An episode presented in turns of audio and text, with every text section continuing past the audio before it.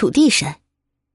民间有句俗语叫“别拿土地不当神仙”，意思是虽然土地神官职很小，但也是一位神仙呀，不能小瞧。土地神俗称土地爷，道教尊称福德正神。民间铸造的土地爷形象一般是一位身高六尺、腰间系着宝带、脚踏宝履、手中拿着直取木杖、和蔼可亲的老爷爷形象。